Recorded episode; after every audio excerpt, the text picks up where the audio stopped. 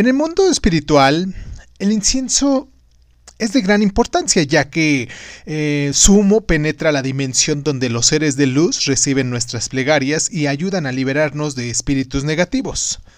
Ahora, te voy a presentar varios mm, de aromas deliciosos y que tienden a ser muy efectivos. Por ejemplo, la albahaca sirve para la tensión nerviosa, la fatiga mental y la depresión. La bergamota es un refrescante y revitalizante. Y este es efectivo para la ansiedad y la depresión.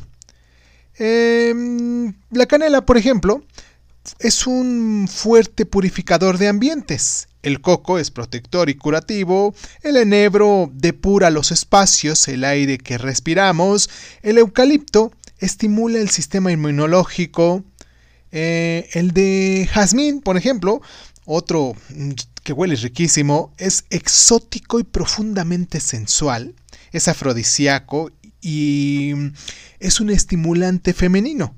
Provoca la sensación de optimismo y bienestar. El incienso de loto es magnético y por lo mismo ah, nos llega a atraer el amor.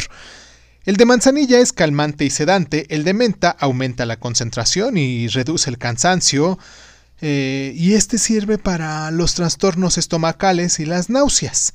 El de pachuli ayuda en los desequilibrios emocionales y en las propiedades afrodisíacas.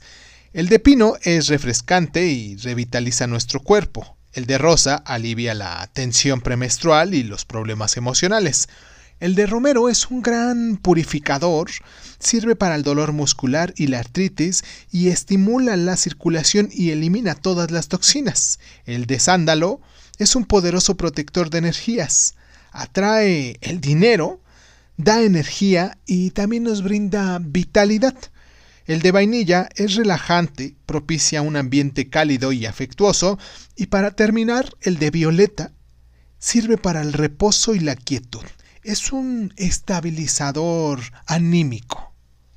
Dime tú de cuál es el que usas normalmente.